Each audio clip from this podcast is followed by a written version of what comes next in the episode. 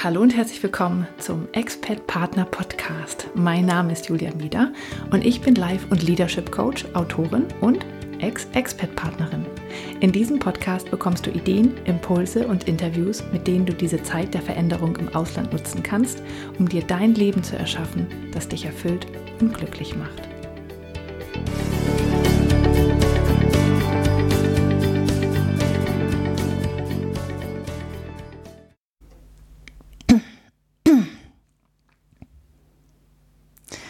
Hallo und herzlich willkommen zum Expert Partner Podcast. Dies ist Folge 43 und mein Name ist Julia Meder.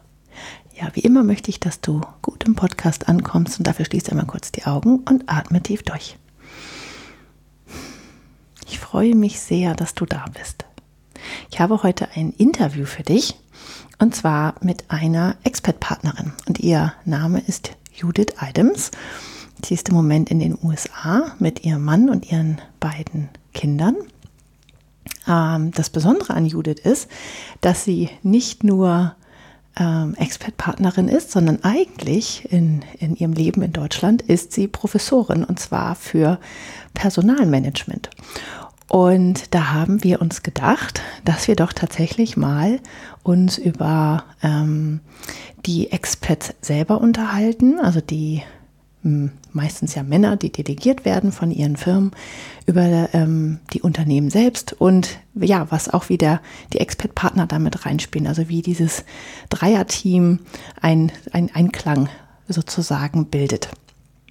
Und ich war sehr gespannt auf das Gespräch, weil ähm, ich habe mich jetzt schon ein paar Mal mit äh, Judith unterhalten ähm, und sie hat tatsächlich, ähm, sie kann ganz toll erzählen, hat ganz tolle Ansätze und das Interview ist sogar noch viel, viel besser geworden, als ich gedacht habe, weil Judith hat eine, ähm, eine Studie gefunden von, von Google und ähm, daraus, ähm, da ging es nämlich um Teamwork und da hat sie, daraus hat sie abgeleitet, wie Expert ähm, Partner und ja, also die beiden, die zusammen ins Ausland gehen, die Expert-Partner und die Expert selber, zusammen gut als Team arbeiten können.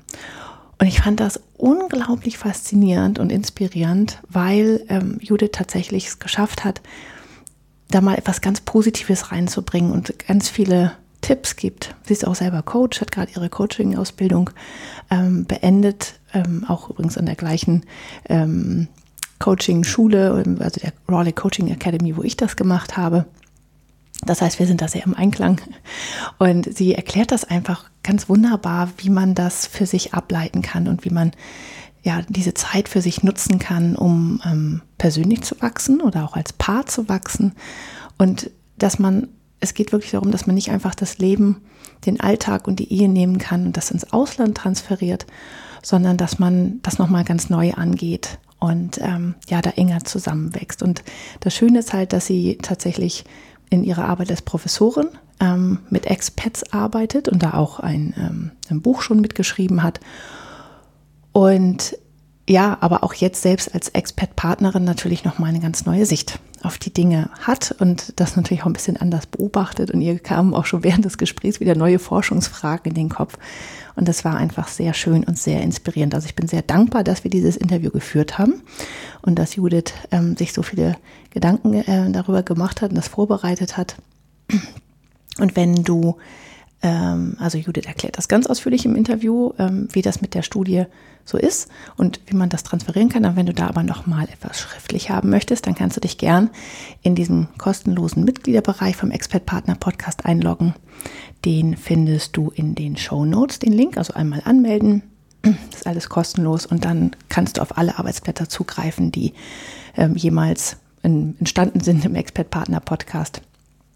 Und äh, ja, genau, da ist auch das Arbeitsblatt zu finden. Ja, also, dann wünsche ich dir jetzt erstmal ganz viel Spaß mit Judith und äh, ja, genauso viele Einsichten, ähm, wie, wie ich bekommen habe. Also jetzt, wo ich das so gehört habe, habe ich gedacht, boah, ich hätte richtig Lust, das Projekt ähm, Expert-Partnerin nochmal anzugehen, also nochmal mit meinem Mann ins Ausland zu gehen, einfach nur um zu gucken, wie wir es jetzt anders machen würden, nachdem ich jetzt diese ganzen Erkenntnisse habe. Also Judith hat da richtig viel Lust drauf gemacht, weil sie da einen sehr positiven Dreh reingebracht hat und dafür bin ich sehr dankbar. Also jetzt wünsche ich dir viel Spaß mit Judith.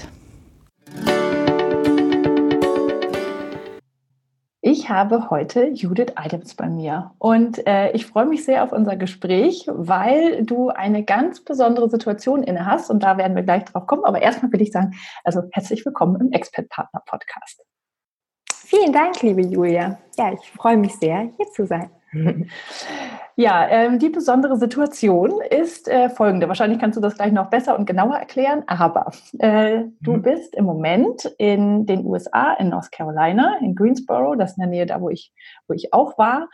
Und äh, aber eigentlich in deinem, also du bist als Expert-Partnerin da, aber in deinem eigentlichen Leben zu Hause in Deutschland ähm, bist du Professorin und beschäftigst dich mit dem Thema unter anderem Expats und internationales Arbeiten und äh, generell Personalwesen. Und jetzt nutzt du auch deine Zeit, um zum Beispiel Bücher über das Thema zu schreiben. Hast auch selber im großen Unternehmen gearbeitet, was ähm, mit ähm, Personal, äh, im Personalbereich. Das heißt, du hast wirklich eine Blickweise auf das Expat-Dasein ähm, von allen Seiten.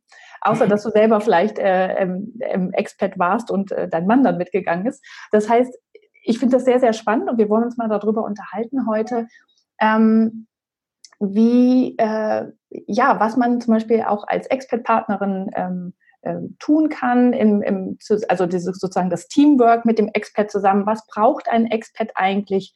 Auch was vielleicht können Unternehmen mal hier und da tun? Wie ist eigentlich dieses, dieser ganze Dreiklang, ähm, der ja doch dann das äh, Leben sehr beeinflusst als Expert-Partner?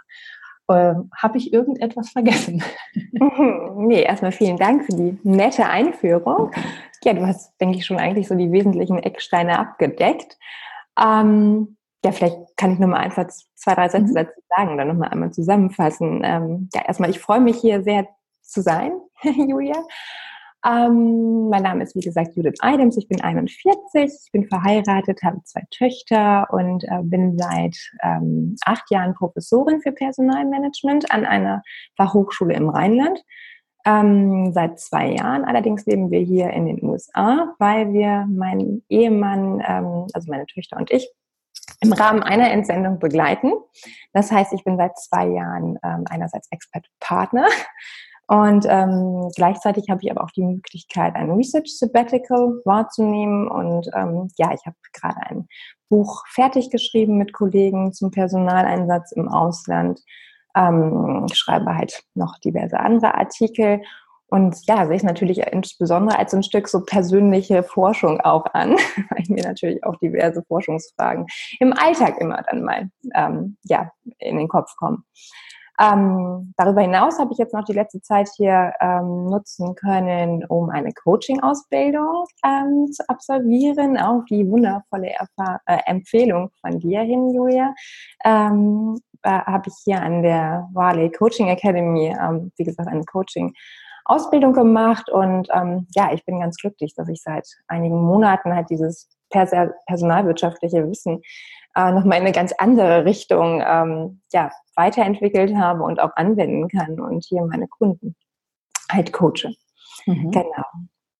Und wenn du aber zurückkommst irgendwann, ja. dann wirst du wieder in deinen Job als Professorin dann auch einsteigen. Genau. Also zurzeit ist das halt eine Beurlaubung. Ähm, das war, wie gesagt, am Anfang noch ein Stück Elternzeit, dass ich, äh, die ich nehmen konnte. Dann haben wir das halt so verhandelt, ähm, dass ich entsprechend hier ähm, Research Sabbatical äh, mache.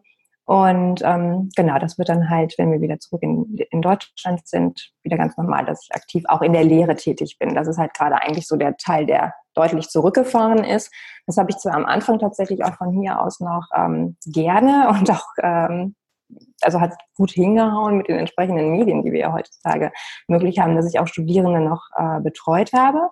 Da war halt der Vorteil, dass ich ähm, ja auch noch einige kannte von meiner aktiven Zeit und das hat mir tatsächlich auch diese ganze Integration, diese erste Zeit hier auch ein Stück erleichtert. Natürlich, wenn wir vielleicht auch gleich auch nochmal drauf äh, zu sprechen kommen. Aber das fühlte sich halt natürlich auch noch recht normal an. Und ähm, genau, das ist aber jetzt mittlerweile eigentlich abgeschlossen, dadurch, dass ich die Studierenden, die jetzt mittlerweile da im Master sind, auch gar nicht mehr kenne. Und ähm, widme mich jetzt halt vor allem ähm, wirklich der Forschung. Ja.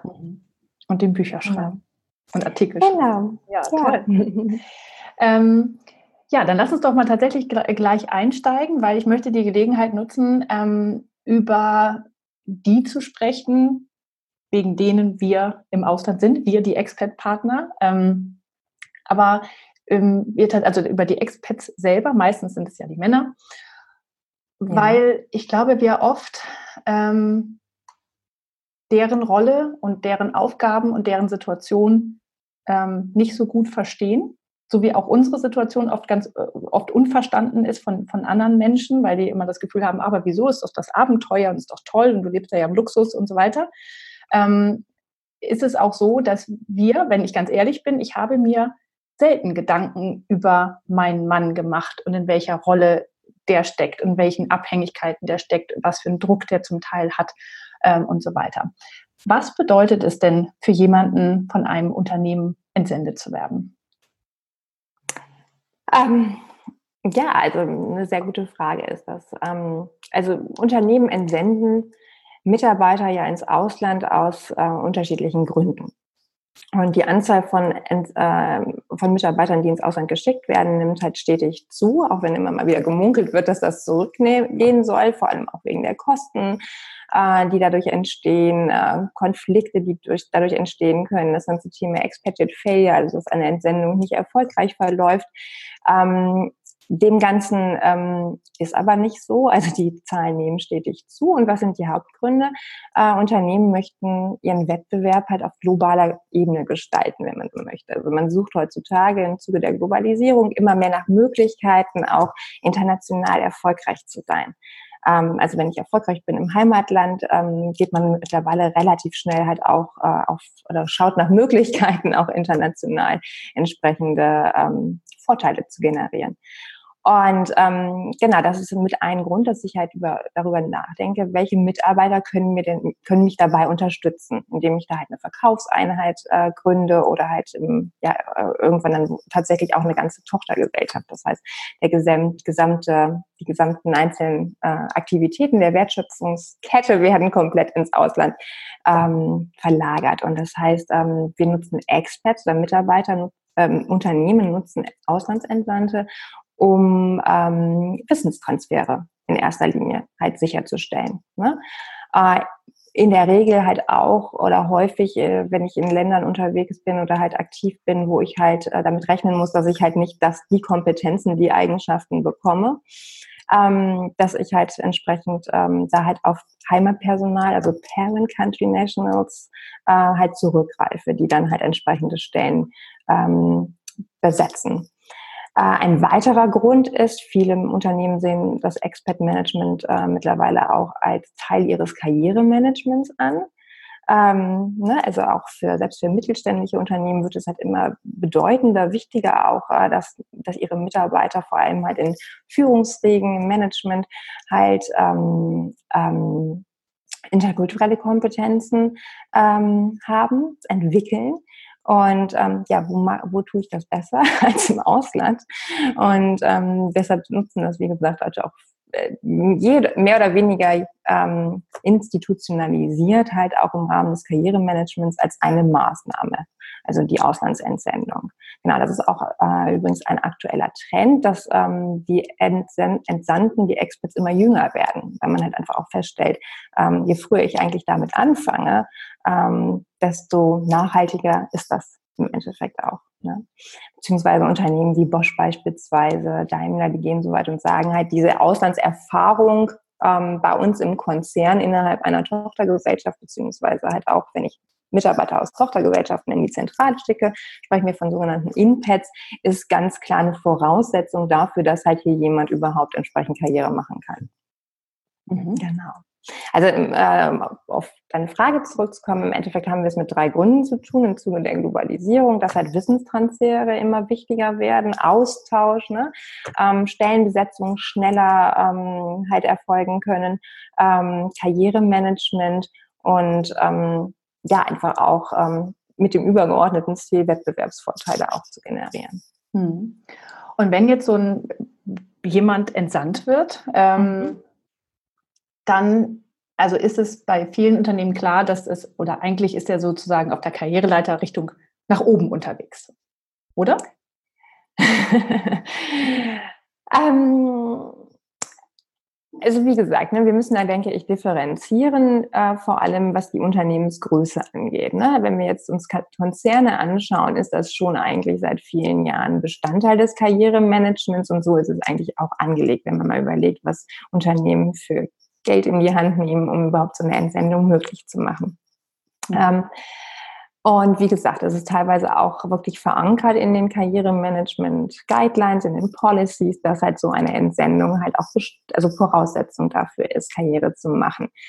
Ähm, wenn wir dann uns die konkrete Umsetzung anschauen und da jetzt auch mal den Blick ein Stück von den Konzernen ähm, abrücken, äh, sehen wir schon in der Realität, dass es leider ähm, nicht immer so erfolgt, beziehungsweise halt so umgesetzt wird, wie man sich das als Expert auch dann als ehemaliger Expert vorstellt. Also es ist sicherlich da, da ist Handlungsbedarf in den Unternehmen. Das hat halt sehr viel damit zu tun, oder wie eng halt auch Karrieremanagement mit Personalplanung wiederum verknüpft ist. Personalplanung auf internationaler Ebene ist ein Thema, das halt wahnsinnig spannend ist. Also sicherlich auch ganz, ganz wichtig, weil da ja einfach ganz, ganz viel konsolidiert wird. Ne? Rekrutierung, Entwicklung. Ähm, aber einfach aufgrund der Komplexität sich da viele Unternehmen noch schwer tun. Also konkret ist es leider so, dass halt schon immer auch äh, ja ein Teil der Experts ins Heimatland halt zurückgehen und dann halt nicht die Stelle ähm, halt äh, angeboten bekommen oder ähm, halt dann doch was anderes eine andere Stelle angeboten bekommen, als sie sich das eigentlich vorgestellt haben. Und äh, nach so einer entsprechenden Erfahrung im äh, Ausland, wo es uns jetzt in der Regel ja auch nicht schlecht geht ne, oder auch in der Regel auch eine entsprechende Erweiterung des Aufgabenspektrums mit einhergeht, ist das natürlich nochmal umso härter, wenn man dann zurückkommt und es halt nicht entsprechend aufgefangen wird oder halt entsprechend eine adäquate Position angeboten wird. Und dann sprechen wir vom sogenannten Expatriate Failure, also wenn halt eine Entsendung nicht das originäre Ziel wirklich erreicht hat.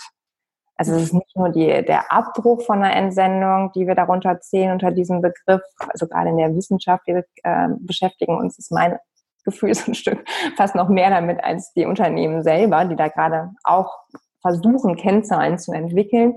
Aber es geht halt vor allem um, ähm, ja, wenn eine Entsendung nicht das originäre Ziel verfolgt und um auf deine Frage zurückzukommen, ja, es ist häufig, ähm, es ist schon häufig wird dieser Entwicklungsschritt im Unternehmen damit impliziert. Ob es dann dazu tatsächlich kommt, ähm, hängt dann tatsächlich vom Einzelfall ab. Mhm. Genauso haben wir aber auch Fälle, ähm, wo halt eine Entsendung für drei Jahre angelegt ist und nach zwei Jahren dann schon äh, angeklopft wird ähm, beim Entsandten gesagt wird, hier, wir haben gerade hier die entsprechende ähm, Beförderung, die ents das entsprechende nächste Grade frei in womöglich einer anderen Tochtergesellschaft oder in der Muttergesellschaft. Wie sieht's denn aus? Das ist dann eine Zahl, oder diesen Fall würden wir dann auch als Expert Failure bezeichnen, weil es ja nicht ne, die drei Jahre, die eigentlich anvisierten drei Jahre. Ein Abbruch, ja. Genau. Ähm, aber für den, fürs Unternehmen und für den Expert ja erstmal positiv das ist. Genau. Genau. Aber das ist, wenn man sich das mal so vor Augen führt, ist das ja schon ähm, ein hoher Druck, der auf den Expert selber lastet. Also ich kann mhm. das auch aus eigener Erfahrung sagen. Wir sind, ähm, als wir damals ins Ausland gegangen sind, waren das gleichzeitig irgendwie zehn, zwölf Familien, die gegangen sind, weil halt ein, der Hauptsitz dieser, ähm, dieser Tochter ver verlegt worden ist in die ja. USA. Und da hat man natürlich einige Beispiele gehabt äh, drumherum. Und ähm, also was ich halt festgestellt habe, ist, dass die ähm, meistens tatsächlich Männer mehr gearbeitet haben als ähm, zu Hause. Also sie haben, ähm, waren häufiger auf Dienstreisen unterwegs. Ähm, und äh, sie haben halt auch jetzt tatsächlich diesen Erfolgsdruck gehabt. Also dann hatten sie noch das interkulturelle Thema sozusagen, dass sie mit Mitarbeitern äh, umgehen mussten, die nicht aus der eigenen Kultur kamen, wo sie dann auch sich erstmal zurechtfinden mussten. Sprachbarrieren waren natürlich da. Und dann wollten sie natürlich aber auch alle glänzen und haben aber irgendwie ein bisschen erwartet, wenn ich zurückkomme, dann äh, wird der nächste Job ein höherer Job sein oder ich habe, ich mache Karriere.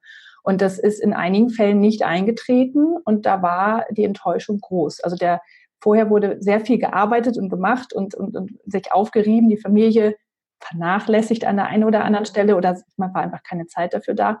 Und dann nachher hat man quasi den gefühlt implizit versprochenen Lohn nicht bekommen mhm. dafür. Und das hat ähm, an der einen oder anderen Stelle so wirklich zu viel Frust geführt, was natürlich sich dann auch wieder auf die Partnerschaften und so weiter auswirkt. Ja. Ähm, und dadurch, dass wir im Expert-Partner-Podcast sind, dann wollte ich da gleich nochmal drauf kommen, weil das, ähm, es wirkt sich ja immer aus. Aber es ist allein das Verständnis für diese Situation, ja, weil als, als Partner sitzt man ja immer da und denkt, oh, mein Mann ist schon wieder nicht zu Hause, ist schon wieder auf Dienstreise, er muss so viel arbeiten. Mhm. Ähm, jetzt sitzen wir hier im Ausland und er hat da so viel seinen Job und ich sitze hier und kann nichts machen oder ähm, äh, kann nicht das machen, was ich mir vorgestellt habe. Und ich habe das alles für ihn aufgegeben. Und wenn das ihm gut geht, dann beneide ich ihn. Und wenn es ihm nicht gut geht in seinem Job, denke ich, warum haben wir das eigentlich gemacht, wenn das jetzt alles so schlecht läuft? Aber dass, dass der auch unter einem, einem enormen Druck steht und ähm, da wirklich dann auch das Gefühl hat, er muss performen, dann, sonst geht's hinterher nicht weiter. Das vergisst man manchmal ein bisschen, dass mhm. die ja auch ihre großen Themen da haben, ja, und das nicht alles so leicht ist für die, wie man immer denkt. Ja, vollkommen richtig, weil man, ähm, ja, weil sich natürlich ähm, für beide Partner, ne, also Expat und Expat-Partner, sich natürlich erstmal alles ähm, verändert und in, vor allem dann auch erstmal komplexer darstellt, als man es ähm, im vertrauten Heimatland halt kennt. Und ich denke, jeder, der halt schon mal in, also in einem Land den Job gewechselt hat, weiß ja auch erstmal, was das bedeutet. Ne? Also sagt nicht zu Unrecht, ähm, das ist eine der stressigsten Situationen, die man so in seinem Leben durchle äh, durchleben kann, neben der Geburt des ersten Kindes und des ersten Hauskaufes. Aber ähm, natürlich gehört da auch ein Jobwechsel dazu, weil man halt einerseits ist alles neu, es ist unsicher, äh, wie du schon sagst, man möchte ne, zeigen, dass man das halt auch, dass man der Richtige dafür ist. Und dann kommt ja im Ausland auch noch hinzu diese Komponente, okay, es ist alles auch ein Stück fremd. Ne? Es ist ja auch noch alles ganz anders. Und das sehen wir halt auch, dass halt, ähm, ne, dass halt viele Experts sich schon zum einen mit ihrem Aufgabenbereich überfordert fühlen, weil ja in der Regel damit halt auch eine, eine entsprechende Beförderung einhergeht häufig.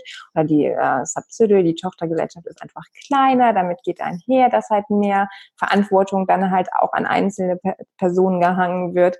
Ähm, ne, ich, ich muss mich erstmal mit neuen Führungsstrukturen auseinandersetzen. Ich bin halt eine Infrastruktur aus dem aus der Muttergesellschaft äh, gewohnt, die ich da womöglich so nicht hin ähm, nicht nicht äh, vorfinde. Das heißt, es ist erstmal Stress für mich.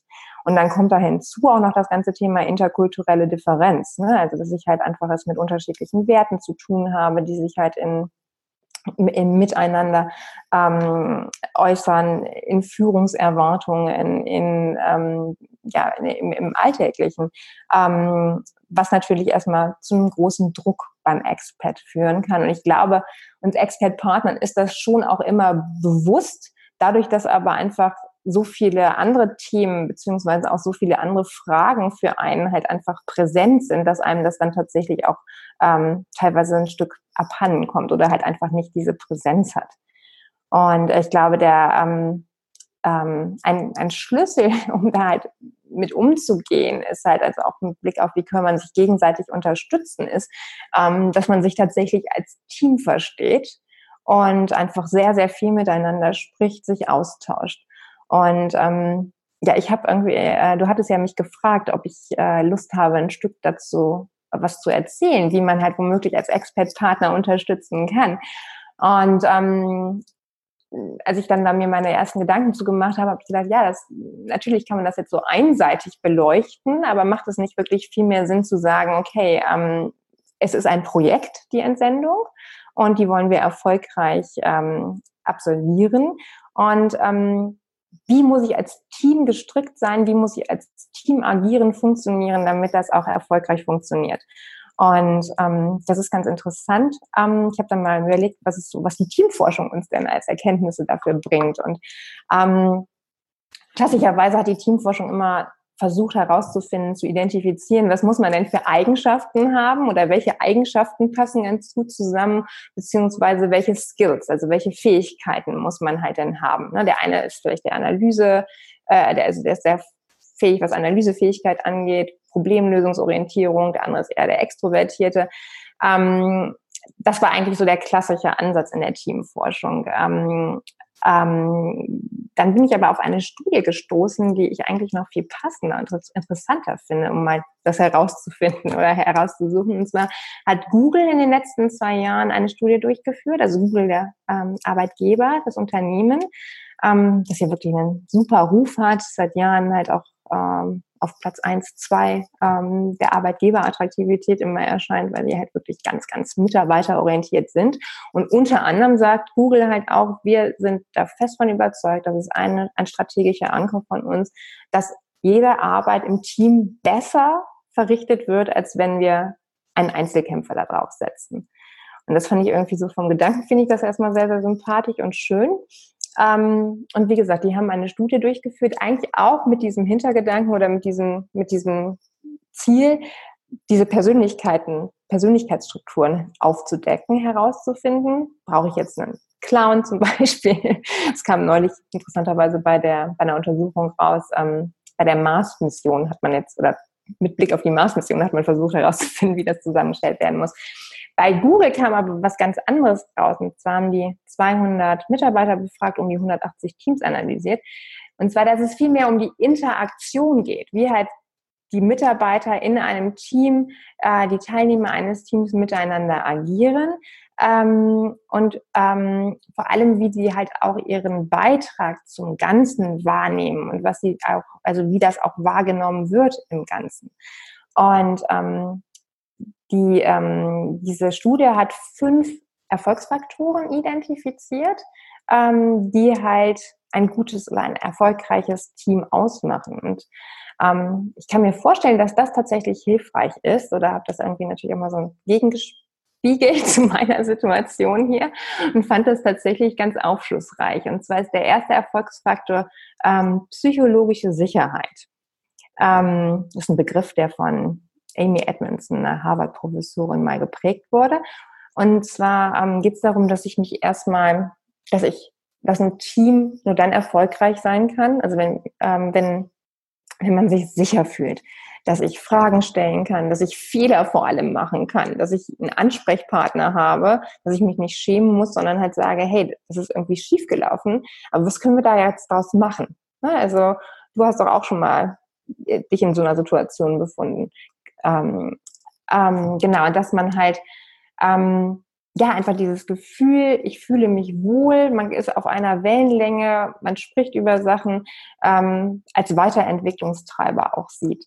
Und äh, wenn ich das jetzt mal als ähm, auf die Expert-Situation beziehe, ist, ist mir aufgefallen, dass wir, mein Mann und ich haben zum Beispiel die ersten Monate hier immer bei uns auf der Terrasse gesessen ähm, und haben halt einfach so unseren Alltag wirklich ähm, wiedergegeben und haben den anderen da sehr, sehr stark dran teilhaben lassen, wie wir uns gefühlt haben, weil ne, der Ehepartner, der Expert ist ja eher in dieser, Alt in dieser Arbeits- Bubble unterwegs, was aber auch entsprechend sehr hilfreich sein kann für den Partner, das halt zu verstehen, was da gerade halt ne, an, ähm, an Erkenntnissen passierte. Während ich als Partner ähm, halt ja eher mit dieser Alltagskultur konfrontiert, bin. Ne? Wie finde ich Freundschaften? Ähm, ne, wie, wie findet man heraus, welcher Tennisclub passt zu uns?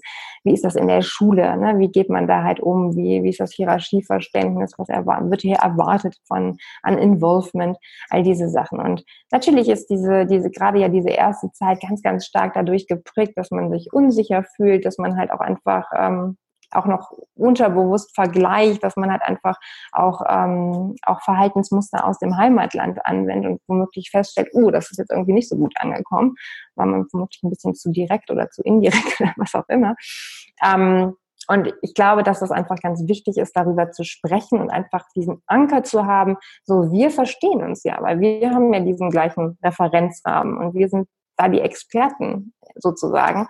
Und ähm, je mehr wir uns da halt als Team auch verstehen und auch so verstehen, dass wir davon positiv profitieren können, umso besser. Hm.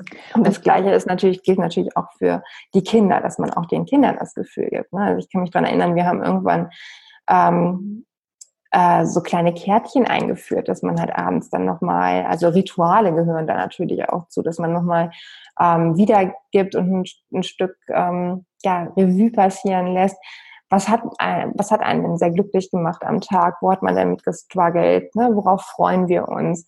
Ähm, was alles ein Gefühl der, der Wärme gibt, der, der Geborgenheit, was natürlich insbesondere auch in so einer Situation der Unsicherheit ganz wichtig ist. Hm.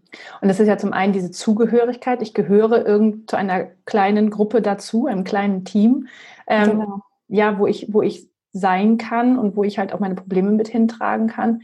Ähm, weil ich glaube auch, dass es dieses Gefühl von, gerade bei, bei den Expats selber, sind ja oft Männer, sind ja oft, die sind ja in ihren Positionen, weil sie ähm, gewisse Charaktereigenschaften auch haben. Ja, also das sind oft auch diese Entscheider, eher die, die Macher, die die Dinge vorantreiben, Manager-Typen, die halt wirklich ähm, Dinge nach vorne bringen und für die dann auch mal zuzugeben, zu sagen, boah, das läuft gerade schlecht oder da ist was schiefgelaufen oder die, die, wollen ja auch oft nicht schwach wirken. Aber wenn sie da einen Raum haben, wo sie das ja. sicher tun können, dann ist das natürlich, ähm, dann hilft das ja allen. Ja, und aber den Raum zu schaffen, ähm, dass, der, dass der eigene Mann sagen kann, pass auf, ich, das war nicht gut, ich weiß nicht, was passiert ist, aber irgendwie, öh, ja, ähm, das, das, das ist ja schon ein Geschenk, wenn man das in, zusammen entwickelt. Das ist natürlich ideal, wenn man es schon vorher hat, ähm, Richtig, aber ja aber dass man das auch bewusst angeht ähm, und sowas auch mal ausspricht, dass, dass das geht, ja, dass man dem anderen nicht sagt, ja, aber wieso, du musst doch der Starke sein oder so,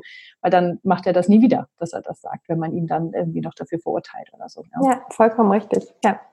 Und ich denke halt, darüber, dass man sich dieser Besonderheit der Situation immer wieder bewusst ist ne? und sich halt auch, ähm, ne, dass man halt ähm, das halt entsprechend anerkennt, dass man halt ähm, ja einfach auch bewusst sich darüber ist, wie positiv und wichtig es ist, über solche Erfahrungen zu sprechen, ähm, um das entsprechend einzuordnen. Und ähm, um da halt auch, wie du schon sagst, halt jemanden, dem Macher dann oder auch dem, der immer erfolgreich sein möchte, einfach diesen Raum zu geben, kann ähm, im Hinblick auf den Erfolg einer Entsendung, beziehungsweise auch wie, wie mit, also wie mit diesem Stress, der ja einfach da ist am Anfang, umgegangen wird, ähm, kann halt einfach sehr, sehr hilfreich sein, um dem halt ganzen, ja, um vor allem auch dem Stress Abhilfe zu schaffen. Ja. Ähm, du hast gesagt, also das waren fünf Genau, also ja. diese erste psychologische Sicherheit ist laut dieser Studie der wichtigste. Dann kommt als zweites äh, Verlässlichkeit, einfach, dass ich mich darauf verlassen kann, dass jeder das Beste gibt. Und klar, muss ich da halt auch erstmal zweimal nachdenken, ähm, wie man das jetzt entsprechend auf die Expat-Situation beziehen kann, beziehungsweise ähm, weil wir ja alle wissen, dass es halt einfach Momente gibt, wo man, ähm, wo es einfach schwierig ist, das Beste zu geben. Ja, und trotzdem.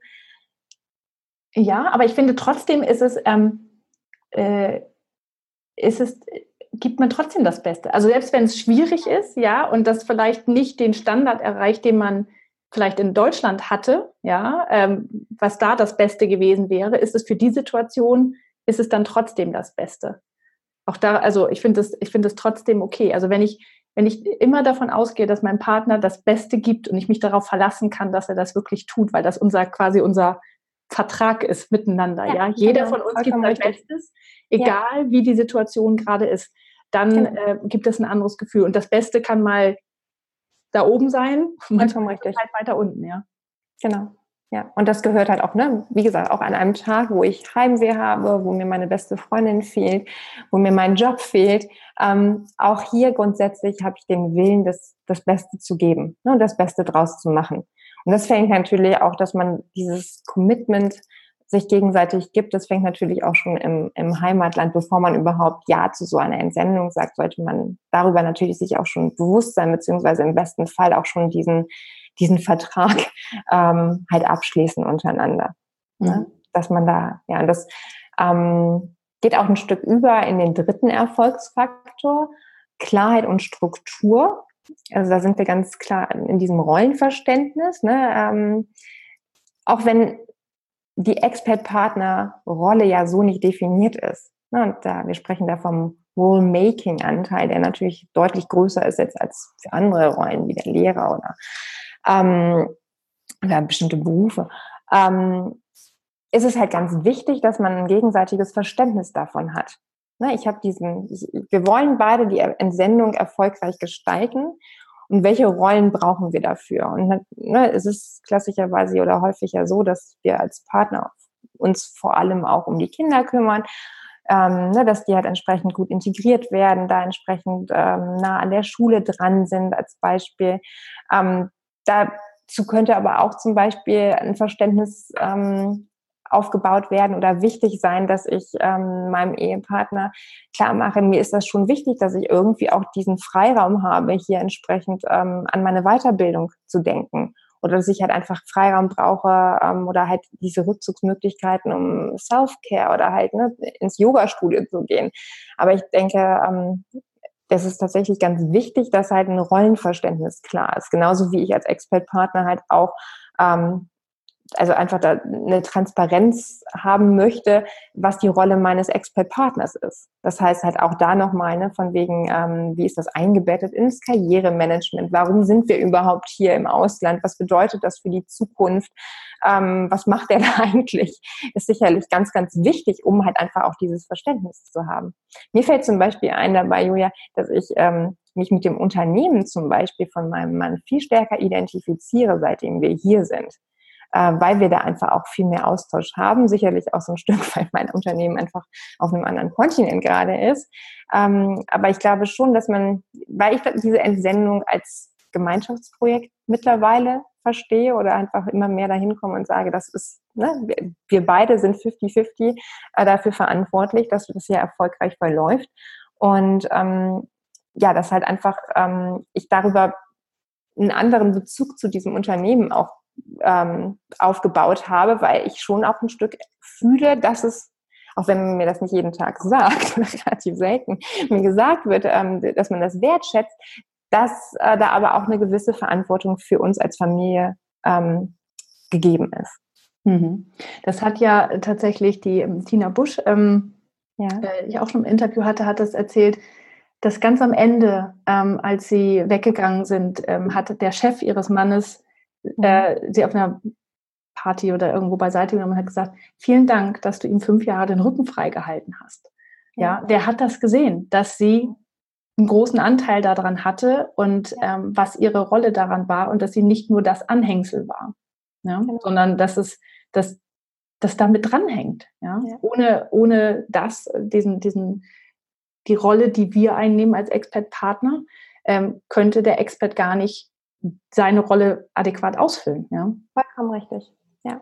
Und ne, da ich, sage ich nicht nur, weil wir uns um die Kinder kümmern und weil wir uns ums Haus kümmern und diese ganze Infrastruktur. Nein, ich bin auch fest davon überzeugt, ähm, wenn man als Familie ins Ausland geht, dass man sich halt mental unterstützt. Ne? Und da sind wir wieder bei psychologischer Sicherheit, die man sich gegenseitig halt ähm, bietet, die man halt ermöglicht zum Beispiel. Ne? Ja. Ähm, mein, äh, der Chef meines Mannes hat tatsächlich ganz zu Beginn, es ist ein Amerikaner, ähm, haben wir uns auf einem Baseballspiel getroffen und hat mich da tatsächlich hat gesagt, ähm, dass er das sehr anerkennend findet, dass ich meinen Job ähm, halt zur Zeit ruhen lasse und dass ich halt hier bin und er das halt, ähm, ja, dass er sehr glücklich darüber ist. Und das war der tatsächlich der einzige, der das mal so klar deutlich gemacht hat. Aber das ist etwas, also, das hat mir tatsächlich Aufschwung gegeben. Und das war eine kleine Situation, es waren zwei Minuten und trotzdem ähm, hat sich das einfach sehr, sehr richtig und gut angefühlt.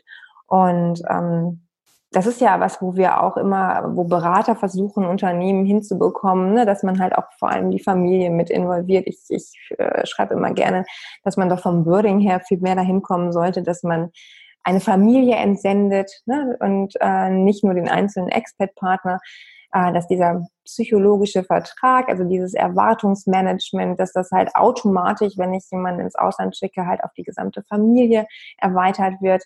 Ähm, und eigentlich denke ich, dass viele Unternehmen da auch schon auf einem guten Weg sind, weil wir ja einfach mittlerweile wissen, ein Drittel der Expat-Failure-Fälle werden äh, verursacht durch die Unzufriedenheit, durch Schwierigkeiten der Anpassung von der Familie. Und ähm, das ist ja eigentlich auch recht relativ einfach, ähm, entsprechend schon zu Beginn auch eine entsprechende Wertschätzung ähm, ähm, ja, zu geben, beziehungsweise einfach allen mitreisenden Familienmitgliedern und vor allem der, dem Expert-Partner auch dieses Gefühl zu geben, ja, du bist genauso wichtig, beziehungsweise wir wissen halt, du bist derjenige, der den Rücken frei hält, beziehungsweise ohne dich wäre dieses ganze Projekt nicht zu stemmen. Hm. Ja. ja Na, also einmal Klarheit und ähm, Struktur dann ist halt noch als, als nächstes, aber du hattest eine Frage noch. nee, alles gut. Okay.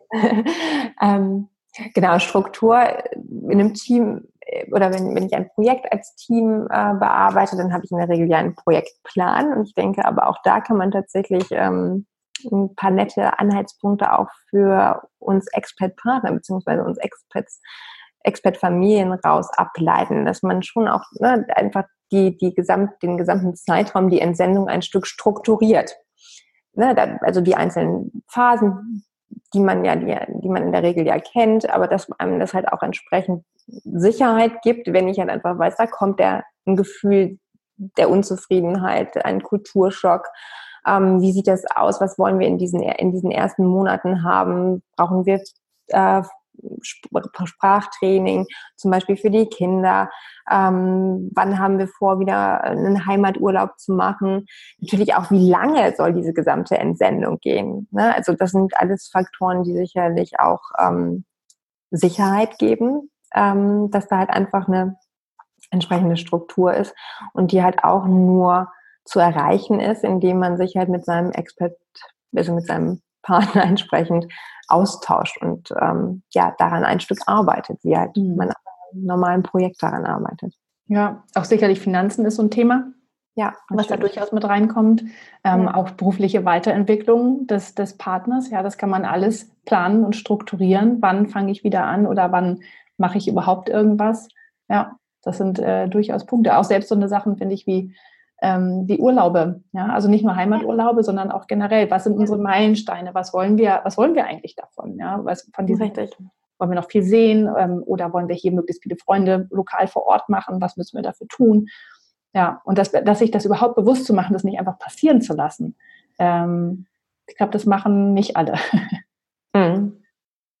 Das waren, also, wir haben jetzt vier Punkte. Kommt noch mehr? Ähm, nein, dann kommen noch zwei. Also klar, Struktur ist einer und ähm, die zwei letzten finde ich schon auch noch ganz wichtig. Wir haben gerade schon indirekt drüber gesprochen. Also der vierte Punkt ist, ähm, dass meine Rolle in diesem Team auch eine persönliche Bedeutung für mich hat. Mhm. Ne, also was ja im Endeffekt auch schon bevor ich überhaupt zu einer Entsendung zustimme, ein Stück geklärt sein sollte. Also was bedeutet das für meine Karriere? Was bedeutet das grundsätzlich, aber dass ich irgendwo, dass, dass einem die Motivation bewusst ist, warum ich überhaupt ins Ausland gehe. Ich glaube, das ist halt auch ein ganz wichtiger Aspekt, ähm, um überhaupt sich dann nicht als Opfer des Ganzen in den Phasen, in denen es einem nicht so gut geht, zu verstehen, sondern ne, ich kann das hier gestalten und ich bin, auch wenn ich nicht in meinem gewohnten Umfeld bin, ähm, ich habe, also ich, ich bin motiviert, das hier zu tun. Ich habe ein Motiv, ob das jetzt ist, weil ich mehr mich mit meiner Familie oder enger mit meiner Familie zusammen sein kann, weil ich das tatsächlich auch einfach als eine wahnsinnige Chance sehe, ähm, diese Erfahrung zu machen. Ähm, wir können ja viel reisen, ne? ich kann entsprechend die Sprache lernen. Ähm, also ein Motiv sollte da sein, um entsprechend nicht in diese Opferrolle zu verfallen, beziehungsweise setzen wir da ja auch im Coaching gerne an, um da halt zu sagen, ähm, so, wo, wo ist die Identität? Also was ist hier, was möchtest du im Endeffekt auch im, im, äh, im, äh, im Gastland, im Ausland halt, ähm, was ist dir ganz wichtig? Was sind deine Normen, deine Werte? Was fühlt sich nach dir an? Mhm. Bei mir war das tatsächlich am Anfang so, ähm, mein Mann war ja erst in Antwerpen und mhm. in der Zeit ähm, war ich dann ja schwanger mit unserem ersten Kind. Kind gerade geboren, vier Wochen, und da kam dann die Info und ich dachte, er kommt dann nach Deutschland zurück. Ähm, wir gehen, äh, also er hat einen Job angeboten bekommen in den USA und das war für mich so ein Gefühl von, jetzt USA war, äh, ja, nicht, also das war nicht in meinem Plan quasi drin. Ja, und dann habe ich aber gemerkt, wenn ich das ablehne, dann ist das für ihn durchaus ein Karriereknick, beziehungsweise er kann einen Karriereschritt nicht machen, auf den er lange hingearbeitet hat, weil der, mhm. der Job auf einer nächst, äh, höheren Ebene war. Mhm. Und dann habe ich es erst zugestimmt und gesagt, okay, ich mache es für dich. Und dann habe ich aber gemerkt, das, das reicht nicht, das geht nicht. Ja, ich kann nicht ja. nur sagen, ich mache es für dich. weil dann sitze ich da und wenn es dann irgendwas schief läuft, dann denke ich, ja toll, jetzt habe ich das für dich gemacht und jetzt, hm, ja. ja. Und dann habe ich für mich festgestellt, ich muss da arbeiten, weil ich einfach ähm, äh, mich da weiterentwickeln will, besser Englisch sprechen, die interkulturelle Arbeitserfahrung und so weiter haben ähm, und weil mir Arbeit auch einfach Spaß macht. Und dann hat es auf einmal einen ganz anderen Dreh gekriegt und dann ja, habe ich mich ja. sehr darauf gefreut, als ich auch die Zusage hatte, dass ich das machen kann. Ja. Ja? Also ein sehr, sehr gesunder ähm, Mechanismus, der da bei dir eingesetzt hat. Weil natürlich schon auch meine Sorge ist, ähm, dass halt viele Expert-Partner dem dann zustimmen, genau aus den Gründen, die du gerade beschreibst, ne? dass man halt einfach auch weiß, das ist ganz wichtig für jemanden und das, ne, grundsätzlich hat man ja auch ein Interesse an der Karriere seines ähm, Partners. Ähm, und trotzdem ist es ganz wichtig, gerade weil es ja in der Regel mit so einer Rollenveränderung einhergeht, weil ich so viel aufgebe, ähm, dass man sich im Vorhinein schon darüber bewusst ist, was ist mir wichtig, also was ist ein Motiv, was mich hier antreibt. Und ähm, ich finde ja diese Motivanalyse, die du ja auch einsetzt, ähm, als auch ein externes Instrument einfach auch sehr, sehr hilfreich. Ne? Äh, äh, um das halt für einen selber herauszufinden. Und das ist, bei mir war das ja ganz interessant, dass sich das ja auch ein Stück verschoben hat durch mhm. diese, äh, ne, mit Blick auf diese Auslandserfahrung, die ich gerade mache, dass, dass die Familie dann auch viel stärker nach oben rutscht und ähm, mir bewusst ist, dass diese, der, der Karrieregedanke erstmal ähm, nicht so, so vor, äh, vorrangig ist, wie er äh, im Alltag in Deutschland ist. Ähm, und wenn ich das erstmal geklärt habe, dann kann ich da halt entsprechend halt auch viel, viel besser dran ansetzen und sagen, so, was gibt's denn hier für Möglichkeiten? Na, auch wenn ich, es ist ja immer so diese, ähm, dieses Verständnis oder häufig, dass man sagt, oh Gott, die armen Partner, die müssen dann mitreisen und dann geben die ihre Karriere auf und können gar nicht arbeiten und sitzen nur zu Hause und drehen Däumchen. Dem ist ja so nicht. Also wir sind, ähm, ähm, wir können aus dieser Erfahrung das machen, was wir halt machen wollen. Und ähm, ähm, ich denke schon, äh, bin da fest überzeugt, dass es für alle halt auch Möglichkeiten gibt, entsprechend ähm, ein Leben auch im Ausland zu finden, das einen glücklich macht, das einen halt entsprechend erfüllt, indem ich halt ähm, mir bewusst ist, was einem wichtig ist und dann halt auch sicherlich gemeinsam mit meinem Partner oder kann das sicherlich hilfreich sein, nach Möglichkeiten zu suchen. Hm. Ähm, genau, also klassischerweise sprechen wir ja von einer Entsendung, ähm, wenn wir über einen Zeitraum von drei bis fünf Jahren sprechen. Das bedeutet ja auch für die Frau, dass es eigentlich ein relativ ähm, überschaubarer Zeitraum ist, wenn man mal überlegt, wie lange eine Karriere äh, in der Regel sich halt hinziehen kann. Und ähm, ja, ich denke halt auch, dass wir da ein Stück ansetzen können, auch ähm, mal von diesem klassischen Karrieredenken einfach auch abrücken oder uns selber als Partner diesen großen Gefallen tun, wenn man halt einfach sagt, das ist eine Zeit, die ich bewusst nutzen kann. Andere Leute nehmen sich halt bewusst ein Sabbatical, nehmen bewusst eine Auszeit. Ähm, um halt ähm, das ganz klar als Weiterentwicklung zu sehen und halt auch einfach als Chance nochmal stärker in sich hineinzuhorchen, was ich tatsächlich ähm, beruflich auch machen möchte. Und ähm, natürlich ist es gerade hart, wenn man seinen Job halt aufgeben muss und entsprechend kündigen muss.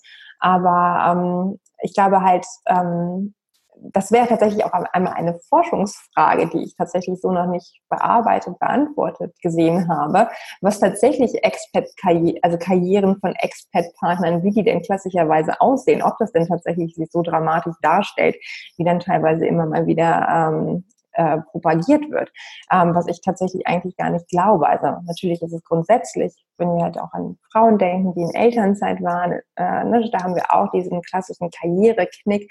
Aber auch da ist ja einfach die Frage, was verstehe ich individuell für mich selber äh, als Karriere? Für den einen ist es die Selbstständigkeit, weil ich halt einfach ähm, unabhängiger arbeiten kann. Für den einen anderen ist es halt ähm, tatsächlich einfach nochmal was ganz anderes zu machen, auch wenn es nicht bedeutet, dass ich mehr Geld verdiene oder einen größeren Verantwortungsbereich habe. Ich denke da gerade an eine Bankerin, die dann anfängt zu töpfern beispielsweise. Äh, ich habe jetzt hier diese Chance, eine Coaching-Ausbildung zu machen, die hätte ich, da hätte ich in, in Deutschland nie drüber nachgedacht oder hätte halt einfach nicht die Zeit gehabt, die Muße gehabt. Und ähm, auch mit allem Verständnis und auch tatsächlich auch Mitgefühl, dass ich tatsächlich total, also einfach ganz tief empfinde für Frauen, die halt diesen Schritt sagen, ich begleite meinen Ehemann und ähm, verabschiede mich damit entsprechend erstmal ein Stück von meinem Job, äh, glaube ich schon, dass wir ähm, ein Umdenken, beziehungsweise, dass wir uns alle einen Gefallen tun, wenn wir halt einfach das auch als Chance sehen und als nicht als Opfer, sondern halt entsprechend als, ähm, wir haben das in der Hand. Und ich glaube, das war halt diese Motive, ne, wenn man sich nochmal vergegenwärtigt, was ist eigentlich mein persönlicher, ähm, mein persönliches Motiv, warum ich mit ins Ausland gehe, dass das ein erster Anhaltspunkt sehr gut sein kann, um halt dann weiter zu überlegen, was möchte ich mit dieser Zeit machen. Und das wirklich auch selbst zu gestalten und in die Hand zu nehmen. Richtig. Ja, genau.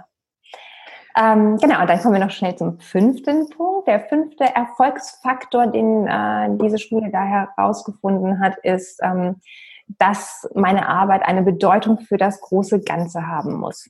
Und da sind wir natürlich bei einem sehr, sehr schönen Punkt jetzt auch fürs Expert-Management. Und ich glaube, da sind Unternehmen gefragt, ne, ähm, wirklich auch dem Partner, der Familie das Gefühl zu geben, hier das, was ihr leistet, ihr ähm, ja, ihr haltet den Rücken frei einerseits, beziehungsweise ihr seid auch ganz wichtiger Bestandteil. Also es werden ja auch über Familien auch weitere Wissenstransfere geschaffen, Austausch, Freundschaften mit anderen Kollegen aus dem Unternehmen geschlossen, was ja auch alles einfach sehr, sehr positiv für, äh, ne, wenn wir an die, an die originären äh, Ziele denken, warum Unternehmen überhaupt entsenden, ähm, genau halt da ja auch hinführt. Und ähm, Genau, also ne, da die Anerkennung, sicherlich natürlich auch die Anerkennung, Anerkennung untereinander zwischen Expert und Expert-Partner, also gegenseitig, kann sicherlich nicht schaden. Genauso auch, dass auch wir den, wie wir den Kindern das ja auch regelmäßig immer wieder sagen, ne, wie stolz man darauf ist, dass sie das halt mitmachen, beziehungsweise wie, äh, wie stolz sie halt auch auf, einfach auf sich selber sein können, dass sie ähm, sich so einer Herausforderung in jungen Jahren stellen. Meistens lachen meine Kinder dann darüber und sagen, wieso, das ist doch schön beziehungsweise ähm, ja, haben da ihre andere oder ihre eigene Definition. Ähm, meine Tochter sagt immer, sie lebt ja im Double Pink Life, Julia. Weil sie ah. sich die schönsten Sachen aus Amerika und die schönsten Sachen aus ähm, Deutschland rauspickt. Das ist doch, das ist doch ein sehr schöner ja genau. genau, aber wie gesagt, ne, also das ist halt auch einfach ganz wichtig, dass man halt den, seinen Beitrag, den man im Team halt leistet, dass das halt entsprechend auch gesehen wird. Und wie gesagt, ich glaube, da halt auch ist ähm, auch ja, sind sicherlich ähm, auch Unternehmen weiter gefordert, ähm, da umzudenken, beziehungsweise ähm, das doch mit in ihre Expat-Strategien aufzunehmen, dass man entsprechend die Familie ähm, auch da als gleichwertigen Partner sieht, beziehungsweise als, als Stakeholder, der halt, ohne den es halt einfach nicht funktioniert. Hm. Also ich finde das wirklich einen sehr schönen Ansatz, auch das mit diesem, mit, gerade mit dieser Studie von Google, dass man äh, das als Projekt sieht. Also dass man nicht einfach nur seine Ehe nimmt und seinen Alltag und das einfach dann im Ausland so weiterlebt, sondern sich bewusst macht, okay, das ist jetzt eine besondere Zeit, es hat besondere Anforderungen an uns. Und wenn man da bewusst dran geht, und das ist ja im Coaching immer so, ne, sich Dinge bewusst machen, dann kann man halt auch ganz anders dran arbeiten. Ähm, äh, dass man merkt, ich gestalte das mit. Ich bin ein wichtiger Teil davon und dann fühlt sich es auch schon gleich ganz anders an, als wenn man das Gefühl hat, mein Partner ist hier im Ausland, es wird hofiert und ähm, ich bin jetzt nur noch die Frau von. Das ging mir halt oft so, dass ich immer das Gefühl hatte, ich bin so ein Anhängsel irgendwie auf einmal, obwohl ich da gearbeitet habe. Mm. Und dann äh, ja einfach zu sehen, okay, das ist äh, das ist ein Projekt. Wir haben alle tragen zum Gelingen dieses Projektes bei und dann kann man die Dinge auch noch mal anders bewerten oder auch mal einfordern oder zu sagen, hey, guck mal, mein Anteil an unserem Projekt ist der und der und ich möchte, ja. dass der vielleicht mal mehr gesehen wird oder jetzt gerade mal mehr in den Vordergrund rückt, weil es mir wichtig ist. Ja, da kann man, ähm, dann passiert das nicht nur einfach, sondern man kann da bewusst mit umgehen, hat auch eine Sprache dafür. Das finde ich. Also ich denke auch gerade die, wie du schon sagst, also dass man einfach eine Sprache für etwas hat, ne, dass man das benennen kann, was ja auch einfach, wenn wir an diese ganze Vorbereitung denken, das hat ja auch zielt ja viel dahin, dass man einfach eine Sprache also einfach ähm, ein Wording hat, mit dem man sich halt austauschen kann.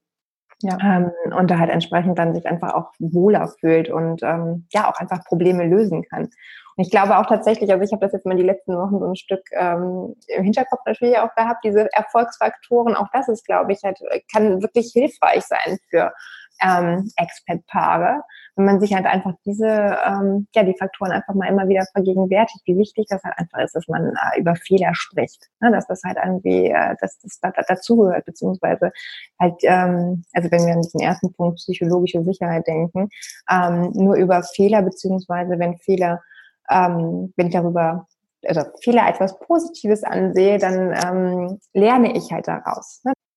Gestern nochmal überlegt, eigentlich könnte man sich die wirklich so an, ne, an den Kühlschrank pinnen, ähm, ne, dass man halt einfach auch im Sinne von, man hat eine Einheit, ein, ein Verständnis, beziehungsweise hat halt einfach ähm, das einfach unterbewusst im Kopf, dass das halt schon zu einem positiven Gelingen dazu beitragen kann, beziehungsweise dass das halt wichtig ist, ne? dass man halt, auch wenn man eigentlich gar keine Struktur mag, dass man sich halt trotzdem immer mal wieder vergegenwärtigt, wie wichtig das ist. Also das muss ich meinem Mann zum Beispiel immer mal wieder sagen, dass das schon auch gut ist zu planen und halt auch den Kindern mal zu sagen, wann gehen wir denn das nächste Mal zurück äh, nach Deutschland, wann ähm, ähm, also Urlaubsplanung funktionieren bei uns eigentlich immer ganz gut. Aber so von der gesamten, ne, wann, wann kommt dann ein Container irgendwann? Ne? Das ist halt, es gibt einfach Sicherheit. Ne? Mhm. Ja, aber ich finde es wirklich, also vielen Dank. Ich finde es ähm, so schön, dass du diese Studie für uns gefunden hast, dass du die schon mal für dich so ein bisschen erprobt und äh, beobachtet hast und die äh, für uns transferiert hast. Und ähm, ja, dass ich glaube, dadurch haben wir ein besseres Verständnis geschaffen für das Team Expat-Familie und Expat-Paar und äh, wie man gemeinsam zu einem guten Gelingen für alle beitragen kann, weil das ist ja nicht nur für den Expat-Partner, sondern auch für den Expat selbst und auch für das Unternehmen im Endeffekt, dass man das, ähm, wenn man diese Erfolgsfaktoren vielleicht für sich einführt und da offen und bewusst drüber spricht, dass man ähm, ja diese Zeit einfach zu einer besseren und guten machen kann. Also vielen Dank dass du das für mich gefunden oder für uns gefunden hast. Ja, bitteschön. ich freue mich ja immer, was Neues zu lernen. Vielen Dank. Ja. Und ähm, ja. Dass ich Teil sein konnte. Ja, du hast ja tatsächlich einen, einen Rundumblick da drauf und ähm, äh, das mit der, mit der Studie zum Thema äh, Karrieren von Expat-Partnern und was das eigentlich bedeutet, das würde mich sehr interessieren. Vielleicht kannst du da ja noch was genau. Genau. Da sind ja sind häufig, dass mir Forschungsfragen so in den Kopf kommen. Ich denke, oh, das muss man auf jeden Fall mal äh, weiter untersuchen. Also es wird absolut nicht langweilig in unserem ähm, Forschungsfeld des internationalen Personalmanagements. Sehr schön. Da wünsche ich dir weiterhin viel Spaß, viel Erfolg da drin. Und ähm, ja, ich bin, ich bin gespannt, was da noch so kommt. Dankeschön, Guia. Dann liebe Grüße aus deiner alten bzw. zweiten Heimat. Dankeschön. Hört sich netter an und trifft, glaube ich, auch besser zu. Ähm, wie gesagt, schön, dass wir uns hier gesehen haben und alles Liebe. Ja, danke dir auch. Bis dann. Bye, bye. Tschüss. Tschüss.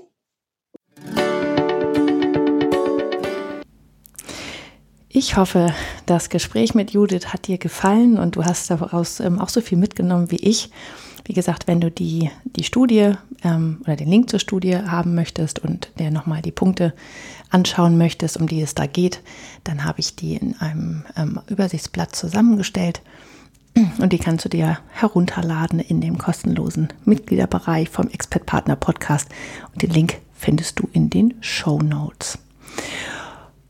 Und ja, wenn du ähm, generell Spaß daran hast, für dich etwas zu entwickeln und das, was Judith ja auch erwähnt hat, mit diesem, mit dieser Sinnerfüllung, dass man für sich etwas findet, was man in der Zeit machen kann, wie man sich weiterentwickeln kann, dass man ähm, diese Expert-Zeit für sich nutzt, dann wäre vielleicht mein Sommerkurs etwas für dich. Ich habe einen, einen Online-Kurs und ähm, in diesem Sommerkurs begleite ich dich ähm, sechs Wochen lang mit Arbeitsblättern und mit Audioübungen. Also da bekommst du jeden Tag ein Arbeitsblatt und eine Übung und das kann man perfekt runterladen und sich mitnehmen in den Urlaub oder äh, wenn man nach, äh, nach Hause fährt ähm, und kann das dann da bearbeiten und das ist jeden, jeden Tag so 15 bis 30 Minuten. Das musst du nicht jetzt im Sommer machen, das kannst du auch immer später machen, das kannst jederzeit anfangen. Aber jetzt im Sommer wäre es vielleicht gar nicht schlecht, wenn man sich auch mal ein bisschen Zeit für sich nimmt und während man die Seele baumeln lässt, auch sich mal ein bisschen um sich selbst kümmert und um das, was man eigentlich wirklich machen will. Und dieser Sommerkurs heißt Erschaffe dein Traumleben. Und darin erfährst du tatsächlich was du eigentlich wirklich machen willst im Leben, ähm, wie du dahin kommst, welche Selbsterkenntnis du brauchst, du erarbeitest dir das, wer bist du eigentlich, was möchtest du wirklich vom Leben und wie kannst du das umsetzen.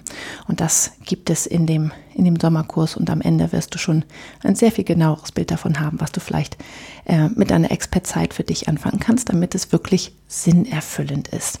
Also wenn du Lust hast, ähm, das zu machen, dann kostet der Kurs 300 Euro. Das ist jetzt ein Sonderpreis für den, für den Sommer. Und dann kannst du dich anmelden unter www.dreamfinder-coaching.de-sommerkurs.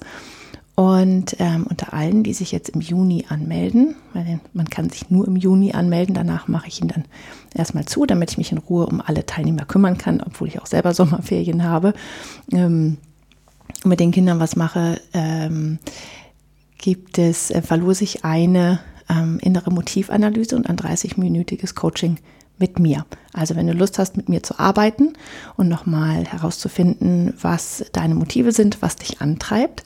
Darüber habe ich mit Judith ja auch im, im Interview gesprochen, dass es so wichtig ist, herauszufinden, was will ich eigentlich, wer bin ich und ähm, ja, was treibt mich an? Ja, was möchte ich von dieser Auslandszeit und wie kann ich das am besten bekommen? Dann findest du das in dieser, ähm, diesem Coaching mit mir heraus. Da gibt es dann diesen Online-Test, das ist die innere Motivanalyse. Das ähm, dauert, ähm, also das Coaching dauert 30 Minuten und wir können uns wirklich genau darauf konzentrieren, was treibt dich an, was bremst dich vielleicht, worauf kannst du den Fokus legen, was sind deine Ressourcen, wie kannst du das für dich nutzen und tatsächlich auch vielleicht welches Projekt kannst du angehen. Also das gibt es dann noch dazu zum Sommerkurs für die eine Person, die, ähm, die das dann gewinnt.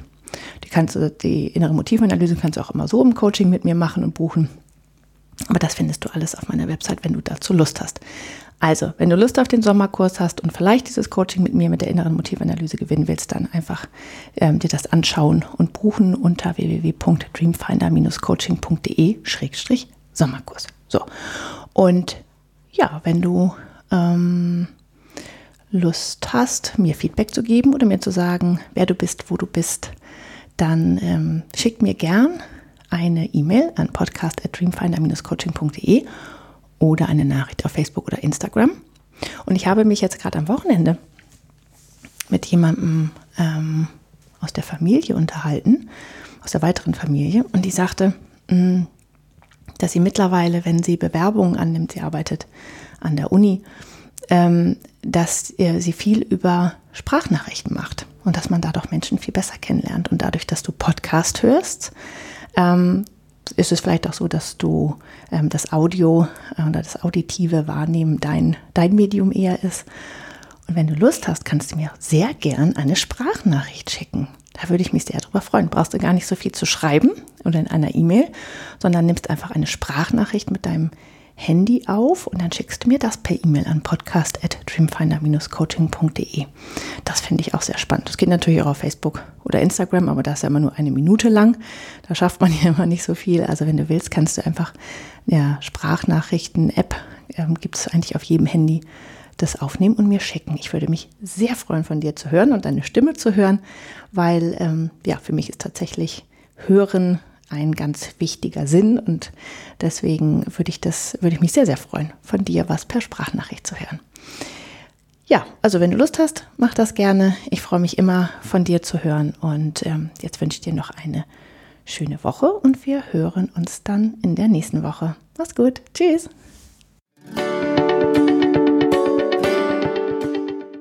Das war der Expert Partner Podcast mit Julia Mieder. Vielen Dank fürs Zuhören. Wenn du noch mehr Informationen darüber möchtest, wie du dir dein Traumleben erschaffen kannst, dann schau doch mal auf meiner Internetseite vorbei. Die findest du unter www.dreamfinder-coaching.de. Dort gibt es auch alle Infos und Links zu dieser und anderen Folgen. Außerdem findest du mich im Internet auf Facebook und Instagram. Und ich würde mich freuen, dich da zu sehen. Wenn du Fragen an oder Feedback für mich hast, oder auch Ideen für ein Thema hast, das ich in diesem Podcast aufnehmen soll, dann schreib mir doch eine E-Mail unter podcast at dreamfinder-coaching.de. Und jetzt wünsche ich dir einen wunderbaren Tag und genieße dein Leben.